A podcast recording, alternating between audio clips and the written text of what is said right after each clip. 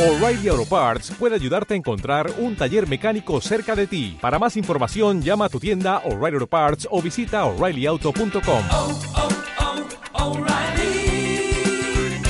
oh, Parts.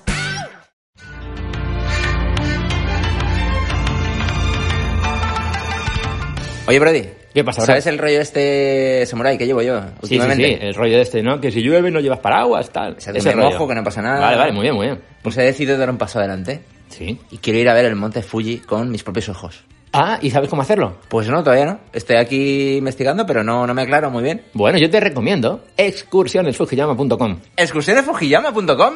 Sí, sí, sí, que además tienes un guía español, eh, se llama Ken, y, y Como va a estar Ken contigo, Masters. como Ken Master, por ejemplo. Va a estar contigo, sí señor. Muy bien. Estará contigo por allí con, por Japón, por el monte Fujiyama, por los alrededores, y bueno, con él puedes ver, eh, con, este, con este guía, que es espectacular, pues la pagoda Churejito, los cinco lagos del monte Fujiyama. Iremos en plan samuráis. Claro, si te, puede- te mano puede- mano. te puedes vestir de samurái si quieres. sí, Perfecto. sí. Perfecto, pues ya creo que ya lo tengo pensado. ya sabes lo que vas a hacer. Sí. Visitar los alrededores del monte Fuji con, con excursiones Fujiyama.com. Fujiyama sí, señor. Recuerda, excursionesfujiyama.com.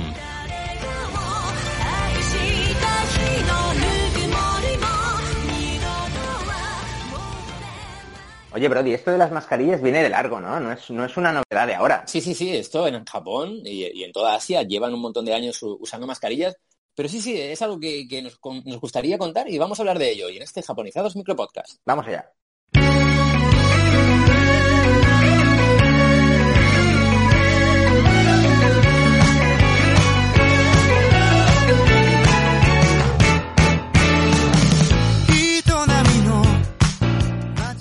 Buenas, Tomodachis, eh, bienvenidos a un nuevo Japonizados Micropodcast, un Japonizados Micropodcast en el que vamos a hablar de las mascarillas en Japón, del origen de las mascarillas en Japón, porque es algo que en nuestros primeros viajes, si habéis ido alguna vez a Japón, o sea, habéis visto fotos, veis que mucha gente lleva mascarillas en Japón. Yo la primera vez que fui fue en 2006 y, y bueno, pues llega un momento que te preguntas por qué. Hoy estamos aquí Sí. con Bros y con Reddick, vamos a hablar de, bueno, de nuestras primeras sensaciones, ¿no? En aquellos primeros años y vamos a hablar un poquito de, de- de todo esto. Hola, Bros. Hola, ¿qué tal? ¿Lleváis la mascarilla puesta? Sí, sí, la llevamos, la llevamos. Vale, vale, pues. ¿Qué tal, Reddick? Muy buenas, ¿qué tal, chicos? Y yo soy Brody y un placer, como siempre, estar aquí en estos últimos japonizados micropodcasts de la, de la temporada. Bueno, pues sí, sí, las mascarillas. Yo me acuerdo mucho, ¿no? De, de aquel eh, año 2006 en el que fui por primera vez a Japón y, y ese, ese primer impacto, ¿no? Que ves que tanta gente, por ejemplo, en Shibuya, eh, cuando llegas ahí al cruce de Shibuya, el perro Hachiko, el Sobre todo, Starbucks... sobre todo en, otoño, primavera, Sí, ¿no? Que es cuando Sí, las sí, alergias y todo esto. Claro, esa es una de las razones. Entonces, claro, cuando, cuando llegas a él por primera vez a Japón, pues yo creo que surge, ¿no? La pregunta de ¿y por qué llevarán las mascarillas? Entonces Mm. surgen ahí los interrogantes. ¿Por qué la llevan? ¿La llevarán porque están resfriados? ¿La llevarán porque tienen gripe? ¿Por qué, por qué la llevarán, no? Ojo Entonces, que final- también te impacta, claro, ojo que también sí. te impacta poder encontrarlas en las tiendas. Correcto, correcto. Ese primer convini, ¿no? Al que entras Sí. y, y ve- y ves que hay a la venta mascarillas de varias marcas, varios tamaños. Colores. eh, bueno, colores y, y grandes y pequeñas para niños, ¿no? Y dices, ostras, pero ¿y esto? Y a mí me pasa una cosa, yo siempre he querido comprar una, pero nunca me he atrevido. Nun- Nunca me...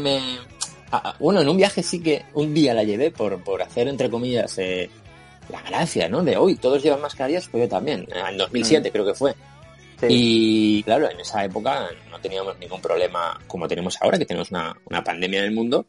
Entonces, pues claro, no, no sabes. Eh, Y te pones a investigar y descubres que, que, bueno, pues que unos japoneses la llevan por, por problemas de alergias, por el tema de- del polen y demás. Eh, en, en- en el Sakura, en primavera, en marzo y abril, la llevan mucho. Sí, el Eh, punto que alguien que sí. se habitúe a llevarla en esa época del año la va a llevar siempre y, y es- va a formar Claro. parte de su, de su personalidad prácticamente. de, de su vestimenta diaria. ¿no? Sí, sí. Al final eh, es, es otro tipo de, de ropa, entre comillas, que llevas de complemento, ¿no? O sea, ahora ya Mm. estamos viendo en, en, en todo el mundo cómo es un complemento más de ropa, con diseños, con colores, la gente se, se la pone para que quede bien con su blusa, con su camiseta, con su pantalón.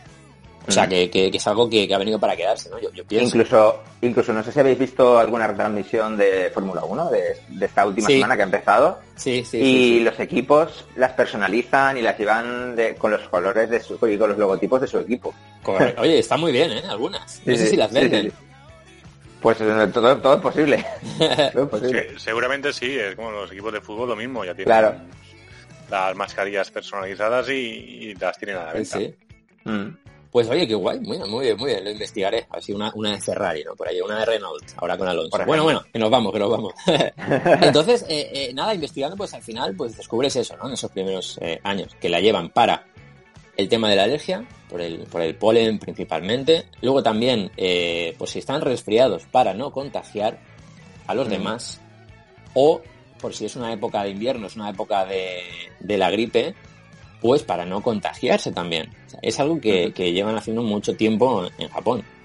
Eh, que creo que es algo que, que yo creo que vamos a hacer aquí con el paso de los años, pues en épocas delicadas, pues como en invierno, pues ¿por qué no, no? Eh, el poder Yo creo- llevarla... Mm. Sí, yo creo que esto, eh, lo que ha ocurrido es, es, algo, es algo que va a quedar aquí. Es decir, no la vamos a llevar tan intensamente como la llevamos ahora, en cuanto pasemos este problema. Sí. Pero sí que se va a normalizar el uso cotidiano en Sí, ciertos momentos, ¿no? Ya ¿Crees? nos va a dejar de llamar la atención, Claro, yo, yo- Mm, Sí, sí, Yo Rey. creo que no. ¿no? Yo sinceramente creo que en cuanto pase todo este rollo, Mm. eh, Sí. la gente no va, no va a llevar. No hay, yo creo que no estamos mm, culturalmente no, no estamos, digamos, no tenemos, no hemos embebido el tema de la mascarilla Ya. y es más, mm, solo por el, por la rabia de haber tenido que llevarla ahora, la gente Sí, luego sí. no la va a llevar. Pues yo creo que habrá gente... Ojalá no sea así, pero Mm, Sí. A ver, yo por ejemplo, que yo, yo, yo soy alérgico, pues yo, eh, sabiéndolo que ayuda, que ahora pues eh, sabes que los japoneses lo llevan por eso, en Corea también, en China Mm. también, eh, es una de las razones. Y ahora que yo estoy tan acostumbrado a llevar mascarilla en mi día a día, Mm. en mi trabajo, ¿por qué Sí. no en épocas pues de muy de, de altas concentraciones de, de polen en el ambiente y demás, o días de mucha humedad o, o lo que sea, pues pues sí, pues yo probablemente la voy a, la voy a llevar a- al salir a la calle. Sí. Y, y temas Es de, decir, de- igual, de invierno. igual, te ahora, igual ahora te dan menos reparo, ¿no? El Claro. salir con ella. Claro, claro. Yo escucho a mucha gente decir, no, es que me da vergüenza, es que ¿qué me van a decir? Bueno, eso al principio, ¿sabes? Ahora ya la Claro, gente claro. No, dice nada, no dice nada de eso, pero... Pero en Japón, cuando... Porque claro, estamos hablando de que sabemos más o menos por qué es, eh, pero esto empezó de alguna forma. A, a nosotros nos ha tocado ahora. Pero en Asia empezó hace mucho tiempo. Ah, de hecho, mira, antes de nada, decir que eh, he estado revisando algunos artículos en, en medios japoneses que llegan a decir, eh, según algunos estudios, que hay personas que llevan las mascarillas no por el polen, no por la gripe, no por, por resfriarse, sino por, para demostrar que no quieren comunicarse con nadie, quieren estar a su- a- en su burbuja, para ocultar su rostro eh, en el transporte público, para evitar el acoso, eh, bueno, pues para intentar evitar en mayor medida eh, el posible acoso en transporte público, Sí. o simplemente para mantener su anonimato, para que no le vean la cara. Eso es interesante porque ahora que nosotros estamos experimentándolo, de alguna forma es verdad que la mascarilla te da cierta, Sí, no sé si refugio, pero es verdad, no ¿eh? sé, como cierto anonimato, ¿no? No A te- la hora no- de, de expresarte o de... Es como que te sesga un poco el rostro de ojos hacia abajo y, y te, hace más impersonal, ¿no? Hay otra parte que, que ahora que dices eso, bros, eh, ¿no, ¿no os parece a veces cuando habéis llevado gafas de sol que os sentís como más protegidos, entre comillas, en ese sentido, en ese sentido de- del anonimato de, mira, como llevo las gafas de Sí. sol, es como que no me ven tanto y yo Como que es la, la- tranquilo. Claro, la única parte con la que te pueden reconocer, ¿no? Que son tus Claro. ojos. pues ahora, ya sí que ya nada. Los días de sol que sales con gafas de sol y con mascarilla, no- es como si no existieras ahí. Sí, es que es una sensación extraña, ¿eh? Es como tener Sí, un sí, avatar, sí, como ponerte tu avatar Es y curioso. salir, ¿eh? al mundo, y salir al mundo abierto, ¿no? Pero bueno, eh, vamos a... Sí, sí. No, que sí que me fascina esa parte porque no lo había pensado y, y casa mucho con la con la con la forma de ser del japonés, de algunos japoneses, ¿no? De, de querer aislarse, de, de no querer nada con el resto. Yo, eh, eh, no lo veo descabellado, o sea, me parece algo muy lógico. Creo que, que además Sí. esto eh, eh, puede ser que ya esté pasando en, en el mundo sin ningún tipo de problema, que, que haya gente Sí. que, que además de protegerse, piense en llevar la mascarilla pues para, para que no le vean. O, o imagínate que, que ha pasado la pandemia y, y te sale un, un granito en la cara y no quieres que te lo vean, pues te pones la mascarilla. ¿Sabes? Que, que, que puede llegar a, a- a ese extremo, ¿no? De no Mm. quiero que me vean por X razón. Pues sí, pues sí, pues sí, puede ser, puede ser. Vale, vale, pero ¿de dónde surge todo esto? Bueno, ahora vamos a meternos ya en la, parte más histórica de- del tema. Y es que el tema de, de llevar las mascarillas, pues al parecer surge después de un brote de- del virus influenza eh, AH1N1. La, bueno, la mal, la mal llamada gripe española, pues se originó en, en otros países antes de llegar a España.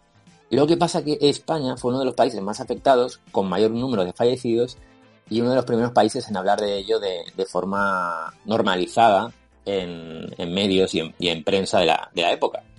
Y por eso se quedó lo de la gripe, gripe española, gripe que llegó prácticamente a todo el mundo, donde murieron alrededor de 40 millones de personas. Eh, un dato que es curioso que, según el medio que, que lo he estado revisando, varía entre 20 millones y 50 millones porque no es... En aquella época era muy difícil saber... Bueno, claro, pues no, como- no, no claro. se llevan los registros ¿no? que se llevan ahora y el control Claro. que se lleva ahora.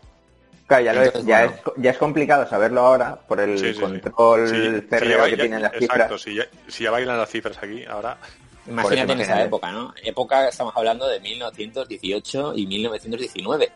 Eh, claro, pues Imposible, entien- imposible. entiendo que es difícil recopilar esa información. Bueno, pues hubo más de 500 millones de infectados en, en aquella época. ¿Y qué pasó? Pues posteriormente, ahí es cuando se empezaron a llevar las mascarillas, eh, justamente en esta época, unas mascarillas como de tela, con algún tipo de filtro que llevaban en el interior. Bueno, a nivel tecnología no es lo que tenemos ahora, pero bueno, pues protegía. Algo Mm. protegía. Y después Sí, en al final- Japón... Sí, sí. Al final decían, al final es lo que dicen ahora, que no, hay excusa, ponte un trozo de camiseta, un trozo de tela, lo que sea, algo hará. Claro, exacto. Ahí es, es más o menos así, ¿no? O sea, Pues, Mm. pues hacían lo que podían, pero aún así Claro. tenían sus empresas que hacían las mascarillas, Sí. tenían empresas que hacían mascarillas con filtros. O sea, tenían cosas. La verdad que viendo Mm. fotos de, de la época, pues oye, se lo curraron mucho haciendo esto.